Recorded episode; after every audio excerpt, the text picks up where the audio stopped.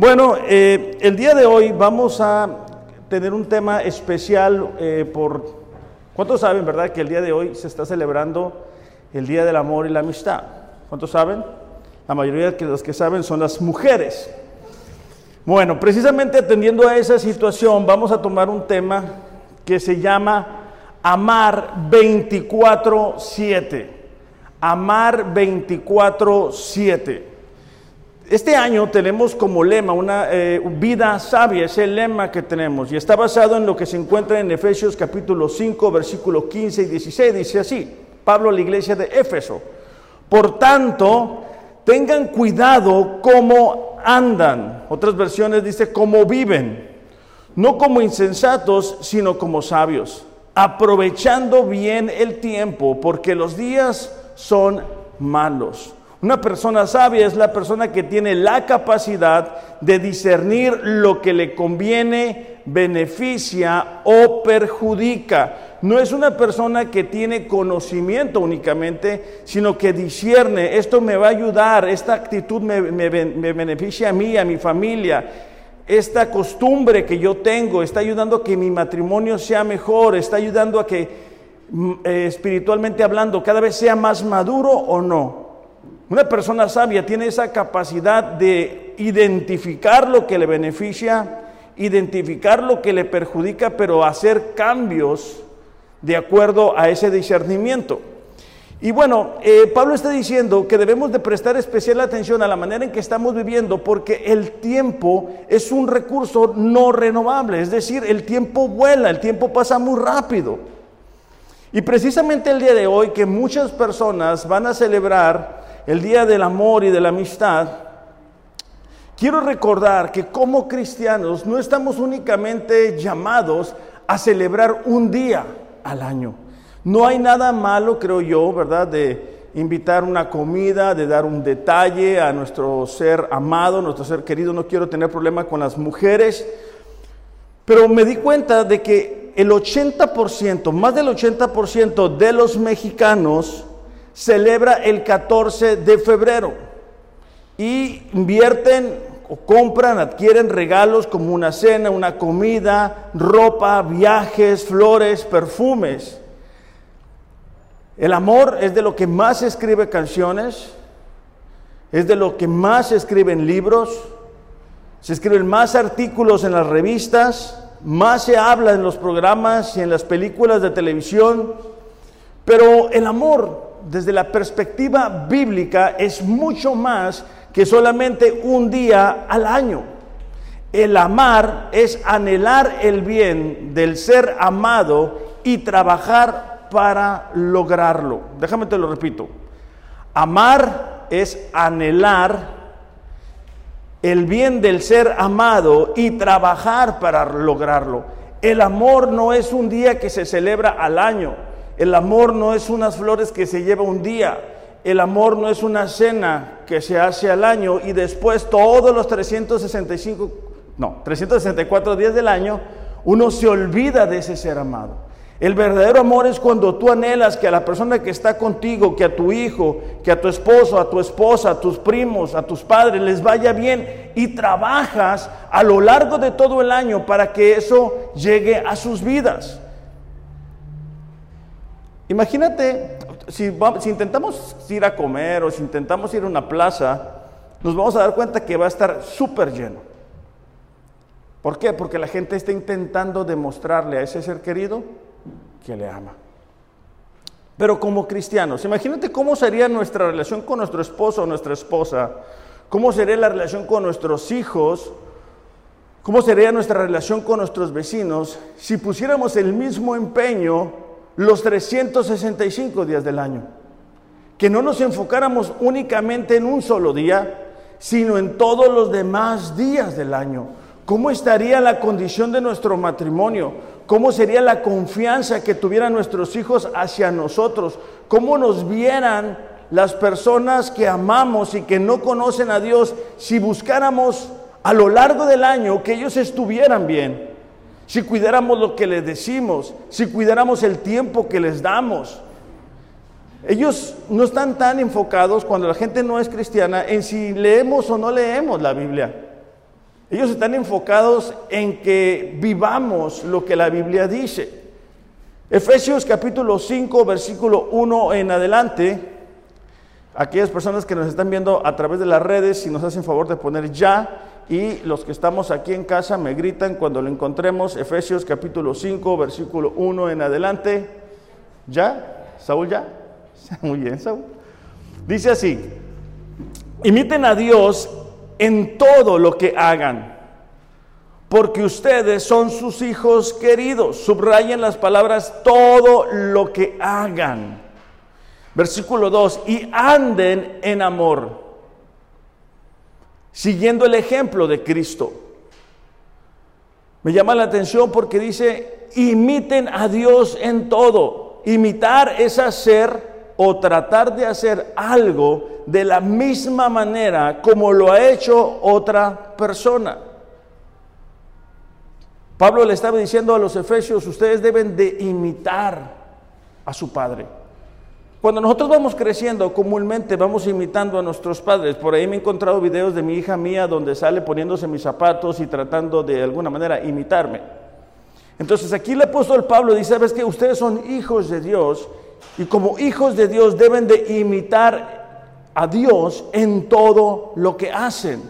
Y luego continúa diciendo, anden en amor.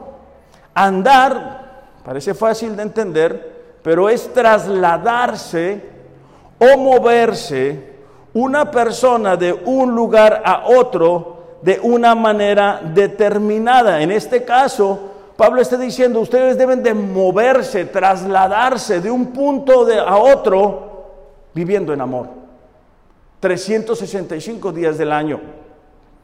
Dice, siguiendo el ejemplo de Cristo.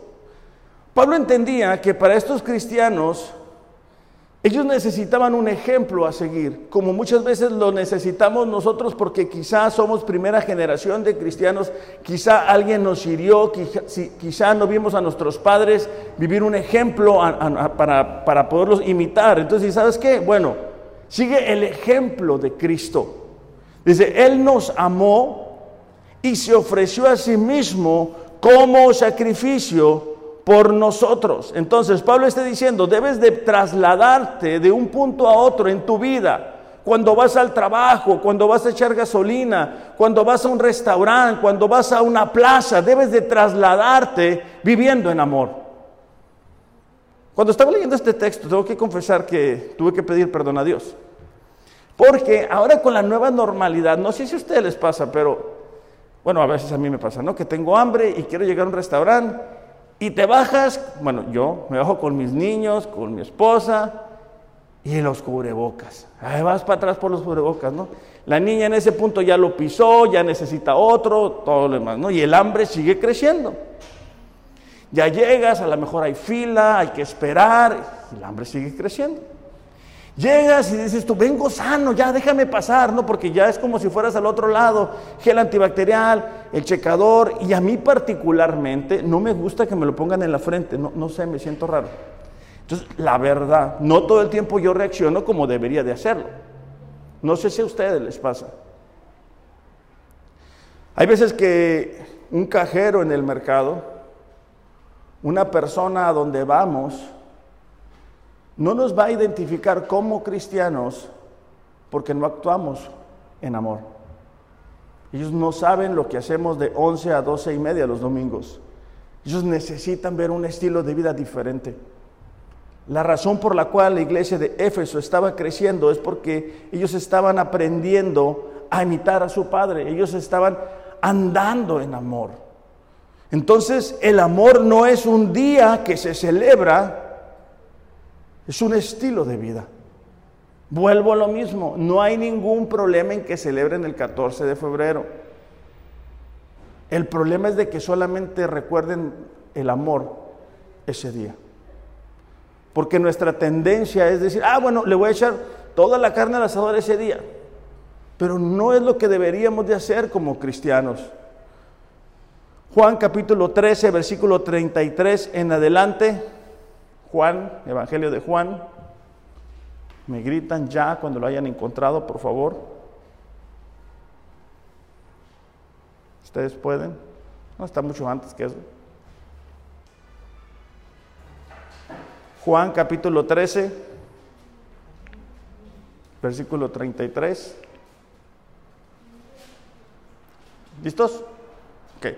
Dice, mis queridos hijos, está Jesús hablando, voy a estar con ustedes solo un poco más de tiempo. Y como les dije a los líderes judíos, ustedes me buscarán, pero no pueden ir a donde yo voy. Así que ahora les doy un nuevo mandamiento. Subrayen esas dos palabras, nuevo mandamiento, una nueva instrucción. Ámense unos a otros.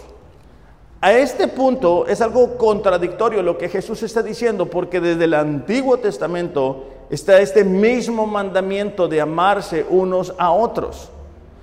Pero en la continuación va a explicar por qué es un nuevo mandamiento a pesar que es uno que ya se conocía. Dice, tal como yo los he amado. Eso es lo nuevo para los discípulos.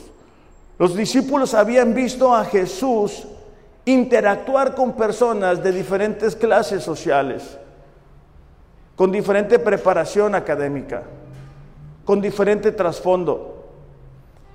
Y Él está diciendo, sabes, ahora yo me voy a ir a donde yo voy ustedes no me van a poder acompañar. Pero les voy a dejar una instrucción para que puedan ser eficaces mientras están aquí en la tierra. Y es que se amen unos a otros, pero como yo lo he hecho. Ese amor sacrificial.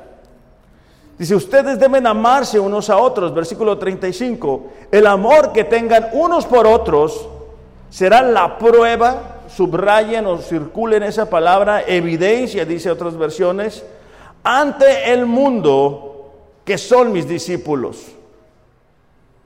El amor que tengan unos por otros es la señal distintiva, evidencia de que son discípulos míos, dice Jesús. Entonces nosotros en este tiempo, cuando nos movemos, cuando vivimos, en amor 24/7, es decir, 24 horas, los 7 días de la semana, estamos dando evidencia de que somos discípulos de Jesús. Estamos dando evidencia a un mundo que no conoce a Dios, que somos hijos de Dios. Que llevemos una Biblia de un lugar a otro o en el carro no le da evidencia al mundo de que somos cristianos. Que digamos a dónde venimos los domingos no le da evidencia al mundo que somos cristianos que compartamos historias y cosas cristianas, no le dé evidencia al mundo que somos cristianos. Dice Jesús, es el amor, esa marca distintiva, ese amor de entrega 24/7, ese amor que perdona, ese amor que levanta, ese amor que edifica, no una vez al año, 365 días del año. El amor es una actitud que se revela en nuestras acciones. O sea, el amor no es un sentimiento, no es una preferencia, no es una emoción, es algo que se hace, es la manera en que tú y yo nos podemos relacionar con las demás personas, es una decisión que tomamos de forma anticipada, es un compromiso que se adquiere.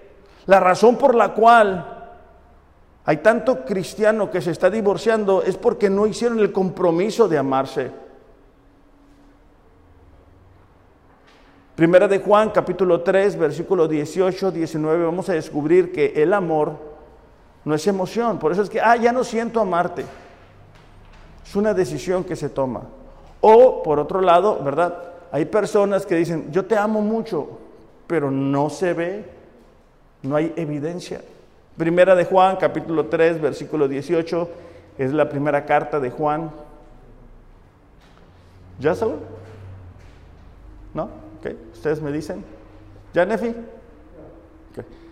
Dice así, hijos míos, no debemos limitarnos, subrayen de rojo eso, no debemos limitarnos a decir que amamos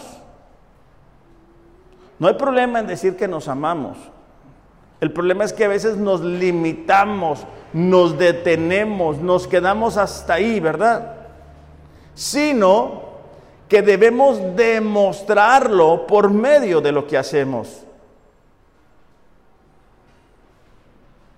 Subrayemos esas palabras, debemos demostrarlo por medio de lo que hacemos, es decir, por nuestra conducta, por nuestras acciones. Alguien dijo que nuestra conducta habla más alto que nuestras palabras, ¿verdad? Versículo 19, sabemos que pertenecemos a Dios porque amamos a los demás. Es una evidencia, una vez más. Jesús dijo, una evidencia de que ustedes son mis discípulos, de que ustedes han nacido de nuevo, es que deben de amar a los demás. Si ustedes no aman a los demás, si ustedes no se interesan por los demás, quizá no han nacido de nuevo. ¿Por qué? Porque no es natural interesarse por las demás personas. Tenemos que salir de nuestra área de confort. Tenemos que perder muchas veces tiempo tenemos que esforzarnos por demostrarle a esa persona que le amamos. Tenemos que interesarnos en lo que a esa persona le interesa. Tenemos que hacer a un lado nuestras prioridades y buscar las prioridades de esa persona. Tenemos que ayudar cuando no resulta conveniente. Creo que humanamente hablando ese es un problema, ¿verdad? Ah, es que no, no siento ganas, no es que nos dé sentir.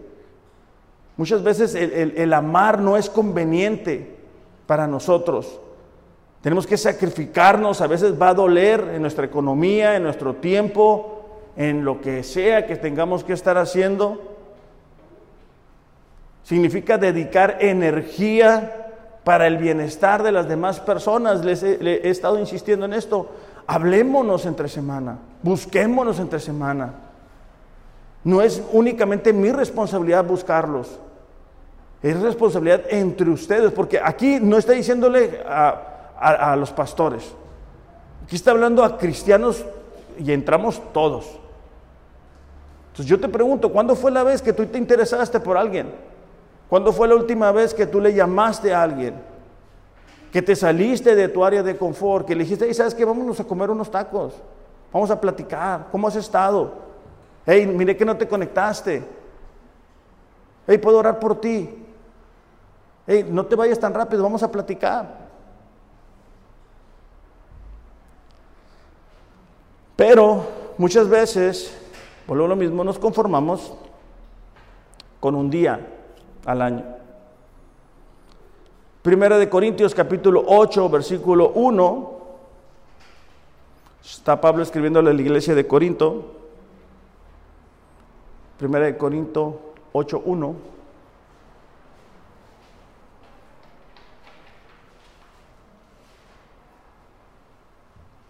¿Ya? Dice así. Mientras que el conocimiento nos hace sentir importantes,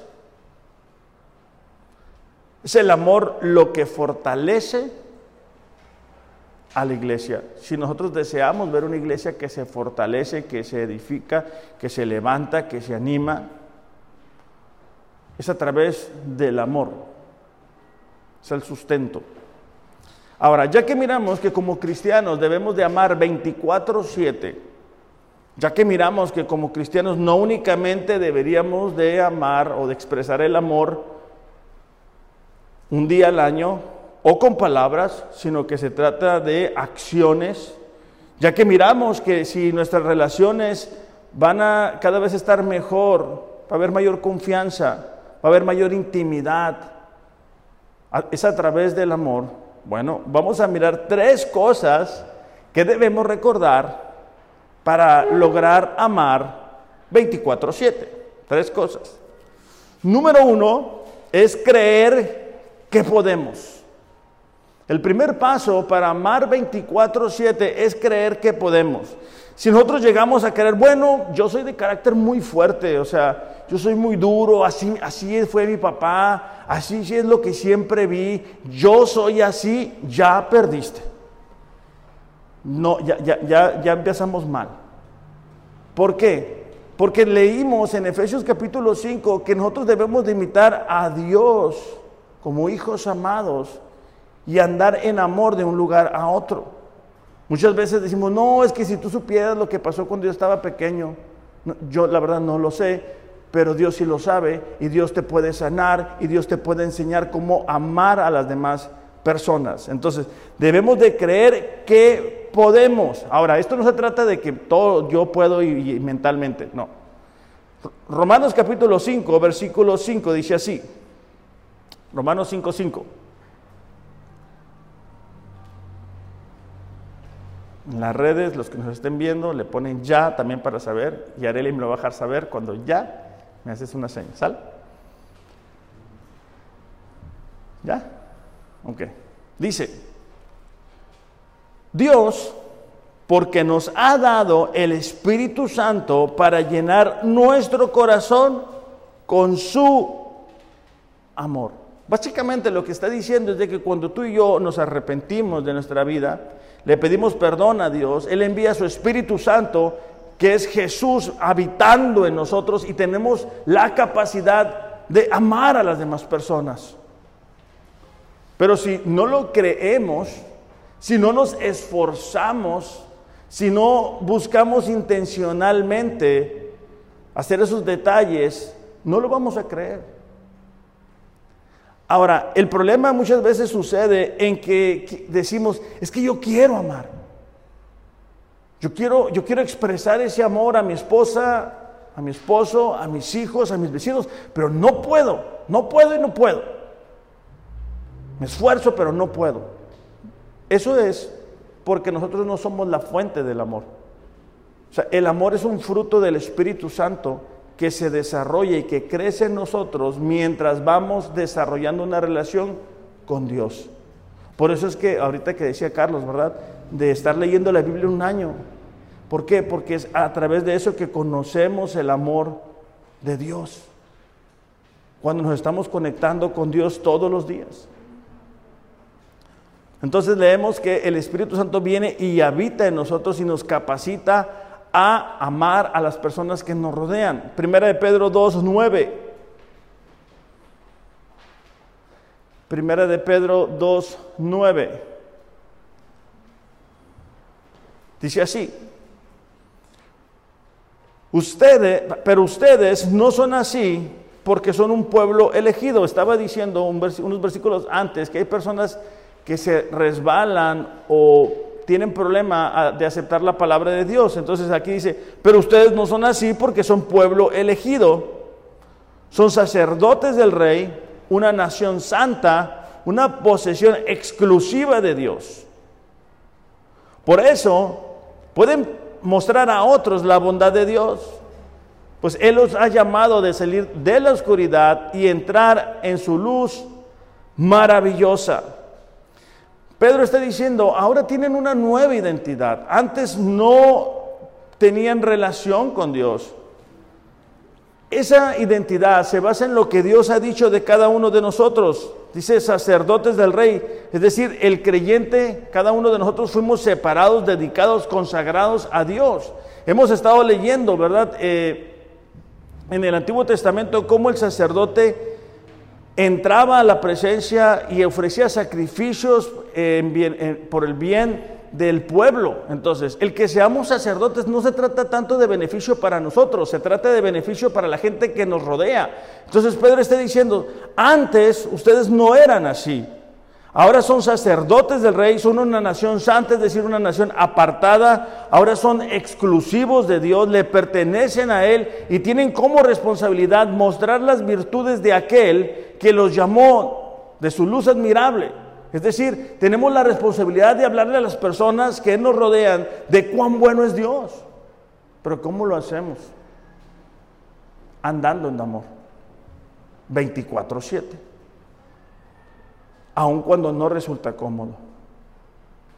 Tenemos que ser intencionales en cuidar nuestra conducta a donde quiera que vayamos, no únicamente dentro de la iglesia. Versículo 10 dice, antes no tenían identidad como pueblo, ahora, dice, son pueblo de Dios.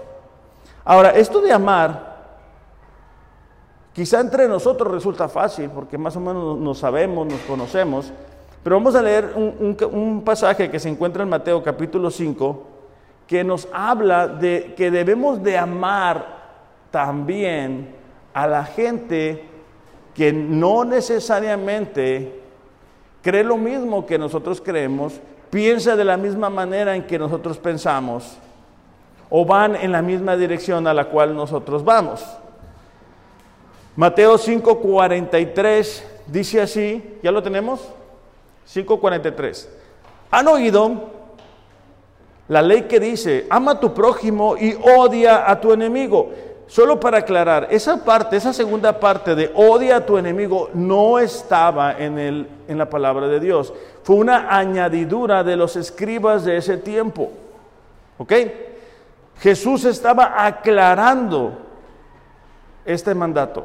Pero yo digo, ama a tus enemigos, ora por los que te persiguen. De esa manera estarás actuando como verdadero hijo de tu Padre que está en el cielo. Leímos en Efesios capítulo 5 que habla, ¿verdad?, de imitar a Dios, de andar en amor, de trasladarnos de un lugar a otro. Entonces, parte de ese traslado es que gente, gente va a ir en contra de lo que nosotros creemos. Gente no cree lo que nosotros creemos. Gente se va a oponer a lo que nosotros creemos. Y cada vez lo vemos con mayor frecuencia. ¿Por qué? Porque Jesús lo dijo. Nosotros no podemos esperar que el mundo que no conoce a Dios nos ame. Si a Él lo crucificaron, ¿por qué a nosotros nos va a ir diferente? Pero nuestra conducta no debería de cambiar. Y sabes qué, tú debes de orar por ellos debes de amarlos. ¿Por qué? Porque así lo hizo Dios. Y si nosotros somos hijos de Dios, debemos buscar imitar al Padre. Una vez al año, no. 24-7.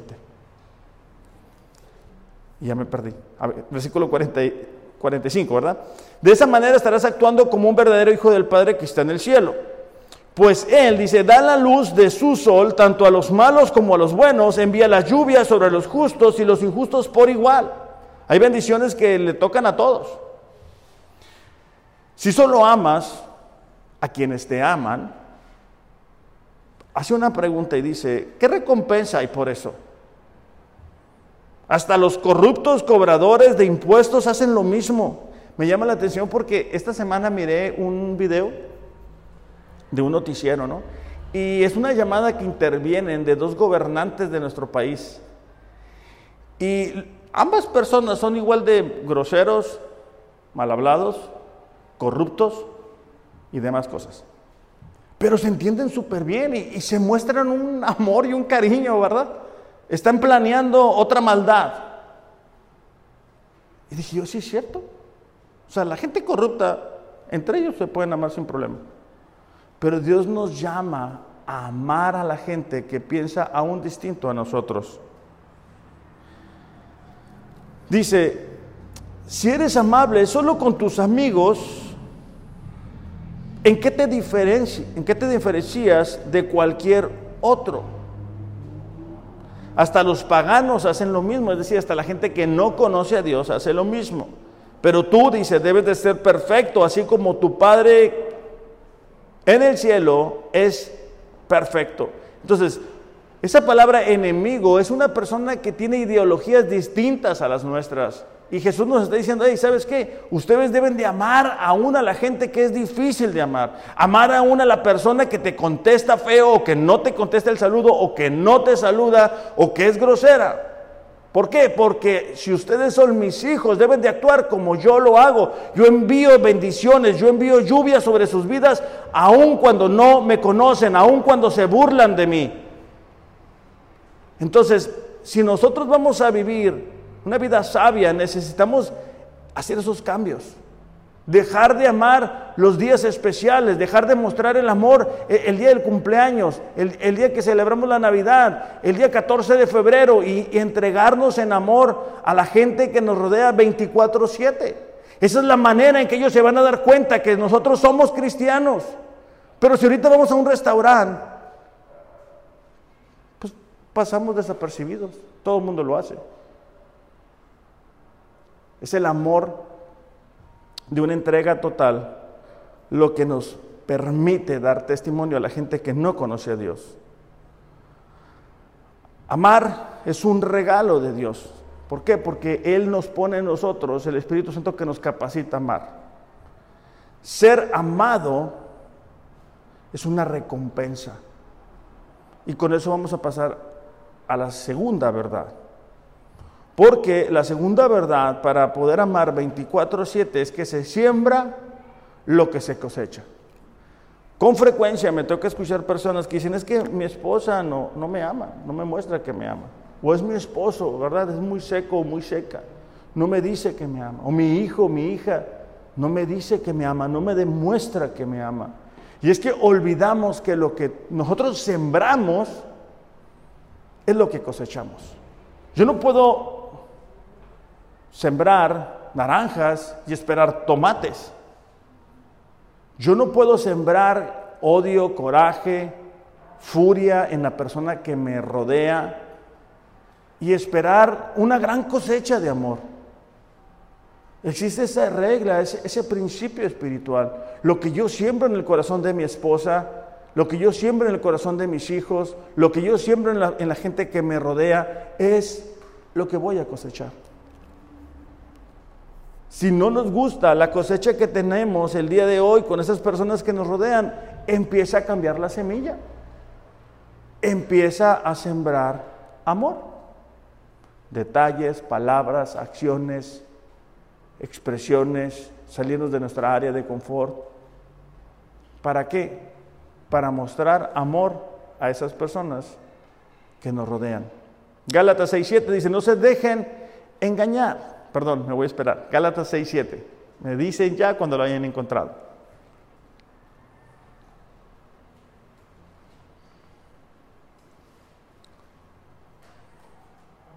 ¿Ya? No se dejen engañar, dice, nadie puede burlarse de la justicia de Dios. Siempre, siempre se cosecha lo que se siembra. Ahora es una realidad, ¿eh? muchas veces vamos a sembrar en personas que esas personas nos van a pagar mal, nos van a traicionar, van a hablar mal de nosotros. Pero Dios hace que la cosecha llegue a través de otras personas. Esa cosecha de amor. Entonces nosotros debemos de siempre estar dispuestos a sembrar amor y confiar en que Dios va a traer la cosecha. Pablo le, envía cartas, bueno, vamos a buscar eh, la primera carta a los Corintios. Pablo le envía cartas a la iglesia que se encuentra en Corinto buscando corregir algunos errores que ellos estaban enfrentando. Y les recuerda cómo tanto Pablo como Apolos sabían con claridad cuál era la identidad que ellos tenían. Recordemos que ellos estaban levantando las iglesias. Entonces, Pablo sabía que él estaba al servicio de Dios y que era un colaborador de Dios.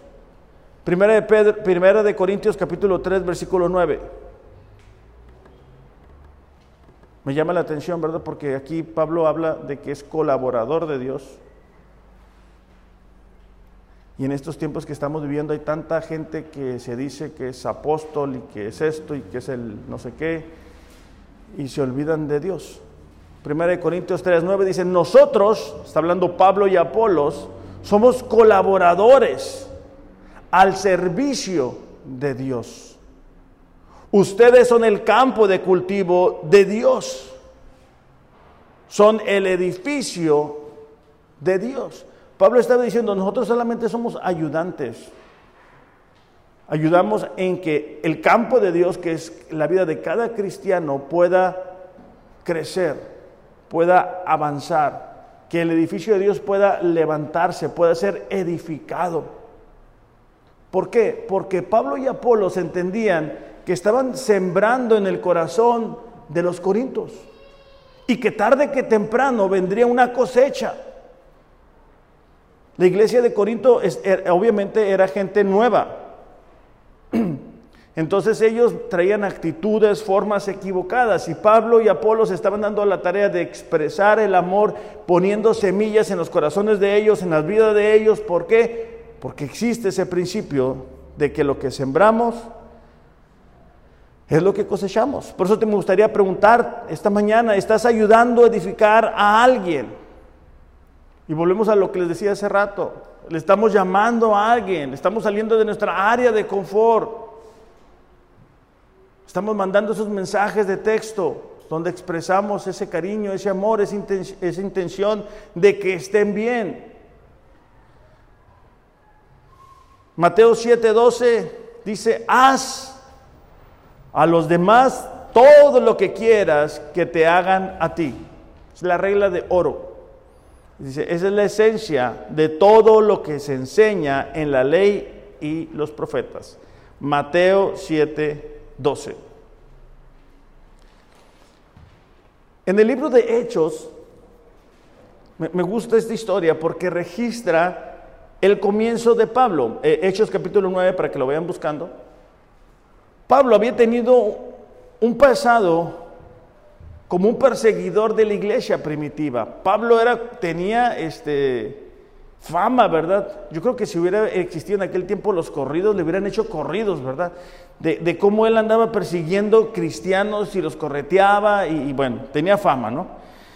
Entonces, mientras va de camino a perseguir cristianos, Pablo tiene un encuentro con Dios que le cambia la perspectiva de la vida. Entonces, e, eso lo sabe Pablo y lo sabe otra persona, pero no lo saben los demás cristianos. Los demás cristianos miran a Pablo como el perseguidor de cristianos. Eh, Hechos capítulo 9, versículo 26, dice así. Cuando Saulo, es Pablo, llegó a Jerusalén, trataba de juntarse con los discípulos. Me imagino a Pablo diciendo, ah, mira, ahí están los cristianos, voy a ir a saludarlos. Pero todos le temían no creyendo que era discípulo. ¿Por qué? Porque tenía muy mala fama. Entonces ellos decían, viene Pablo a apedrearnos, a matarnos, a torturarnos, huyan. Y Pablo iba atrás de ellos, o sea, yo me los puedo imaginar corriendo, ¿verdad? Versículo 27.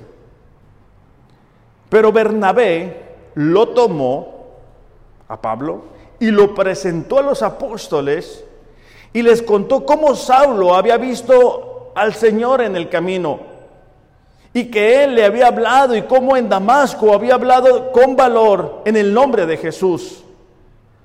Bernabé estaba endosando a Pablo. Bernabé estaba poniendo en la vida de Pablo las semillas de amor que más adelante vemos la tremenda cosecha cómo levantó iglesias, cómo levantó discípulos, cómo envió cartas, cómo defendió el Evangelio aún estando en prisión. Pero en este punto Pablo no era el Pablo que después vamos a conocer. Y volvemos a ver el principio. Lo que se siembra, se cosecha. Versículo 28 dice, y estaba con ellos moviéndose libremente en Jerusalén, hablando con valor en el nombre del Señor. ¿Por qué? Porque Bernabé logró amar a Pablo, logró afirmar a Pablo, ayudó a Pablo cuando no era conveniente. Él pudo haber dicho, no, pues yo no digo nada, ¿verdad? Hay que se le arregle él. No, y es lo que tú y yo necesitamos hacer, amar 24/7. La tercera verdad, y con esto voy a terminar, es que para amar 24/7 debemos de recordar el ejemplo de Jesús. Podemos tener problemas cuando intentamos amar en nuestras capacidades o muchas veces según las experiencias que hemos tenido, según lo que vimos en casa, pero debemos de buscar el ejemplo de Jesús. Filipenses 2, versículo 3 en adelante. Filipenses capítulo 2, versículo 3 en adelante.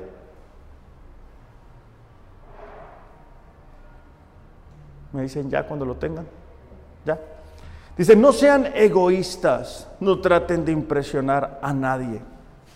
¿Por qué creen que Pablo iba a decirle eso a los cristianos? Porque esa es nuestra humanidad.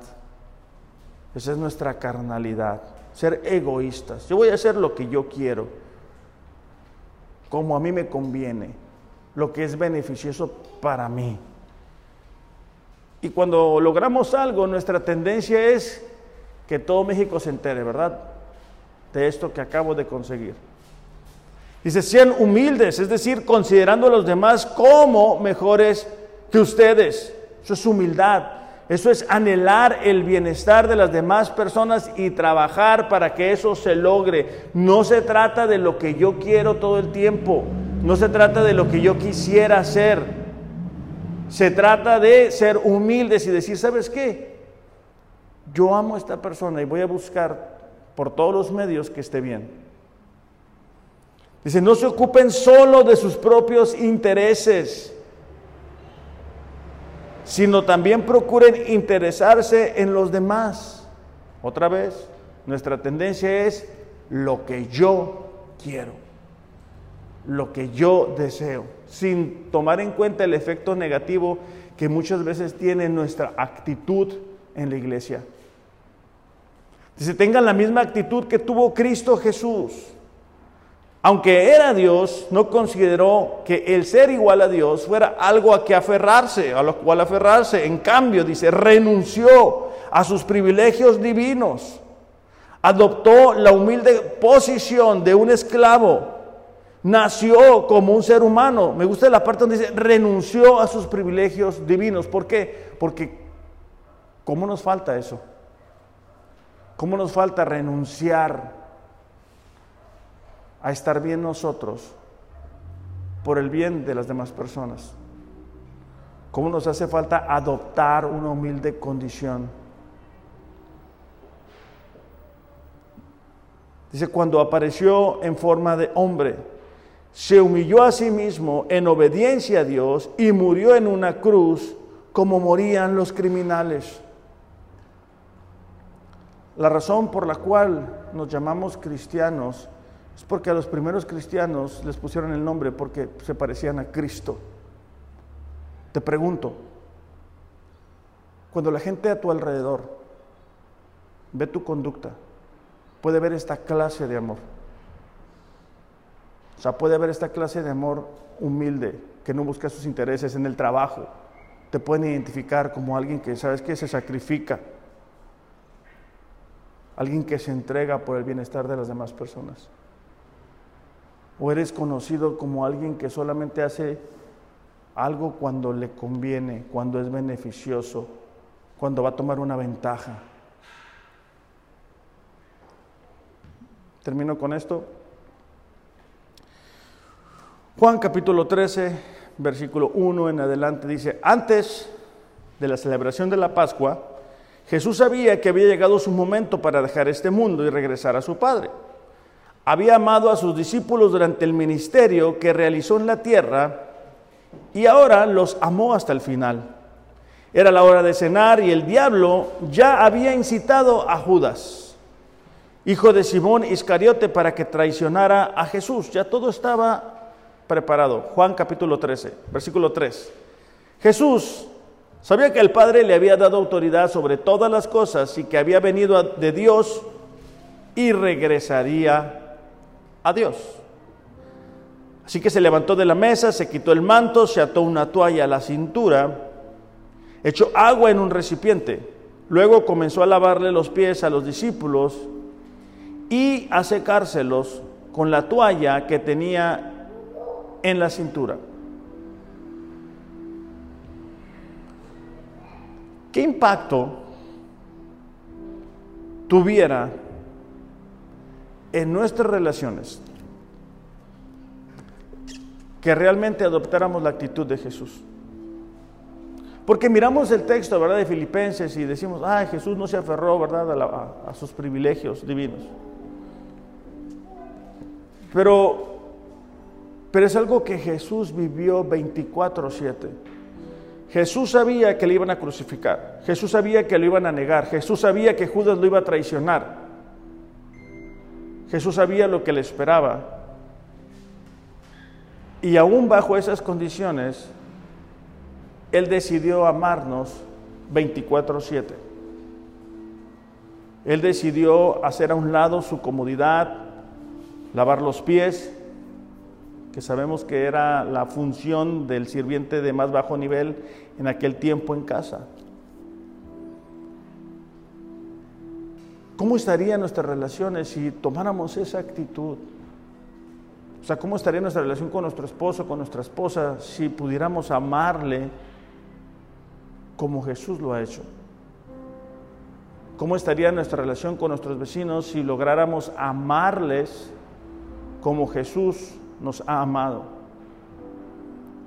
¿Cómo estaría la relación entre nosotros si lográramos hacer lo que Jesús hizo? Eso permitiría dar evidencia o testimonio a la gente que somos cristianos. Entiendo que estamos viviendo tiempos modernos y relevantes y hay que aprender a ir con la tecnología. Pero según lo que leemos en este texto, la manera en que la gente se va a cuenta que eran cristianos era por su conducta. Necesitamos reflexionar acerca de esto. Necesitamos recordar que la iglesia no se queda aquí. Estamos muy contentos por este lugar, sí. Pero la iglesia somos nosotros cuando vamos a donde vamos. ¿Por qué nos cerramos nuestros ojos?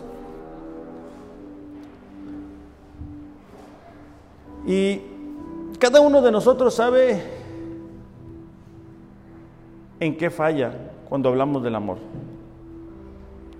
Algunos de nosotros nos justificamos porque alguien nos hirió hace años. Algunos de nosotros nos justificamos al decir o expresar yo soy así. Algunos nos justificamos al decir pues no tengo un ejemplo a quien seguir.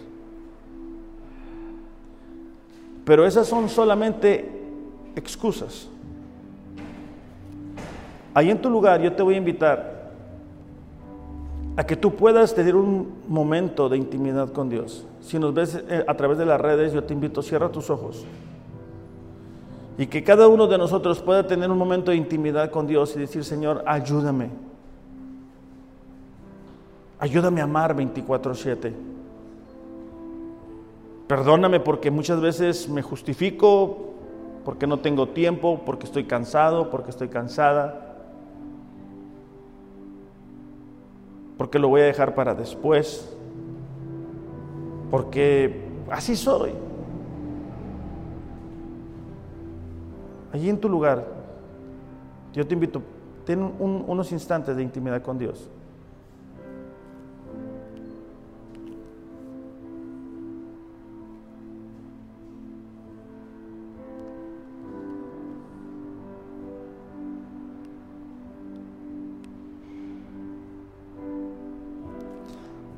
Padre, te pedimos que nos perdones porque muchas veces, a pesar de lo obvio, de lo básico de este mandamiento, Señor, lo pasamos por alto. Señor, ayúdanos a recordar que sí podemos amar. Ayúdanos a recordar que lo que sembramos es lo que cosechamos, pero sobre todo ayúdanos a recordar el ejemplo de Jesús para amar 24-7 para dar evidencia, para mostrar a las demás personas que tú eres real y que tú nos cambiaste y que lo mismo puedes hacer con ellos. Ayúdanos a recordar que el amor no es un día al año, que el amor no es una manera de alcanzar metas en la vida, sino que es un estilo de vida que el amar es anhelar el bienestar de la persona que nos rodea y buscar alcanzar esa meta para la persona. Señor, reconocemos cuánto te necesitamos. Padre, en el nombre de Jesús, si alguno de nosotros se ha sentido lastimado, se ha sentido herido, y esa es la razón por la cual muchas veces no logramos expresar amor. Te pedimos que tu Espíritu Santo venga y nos sane.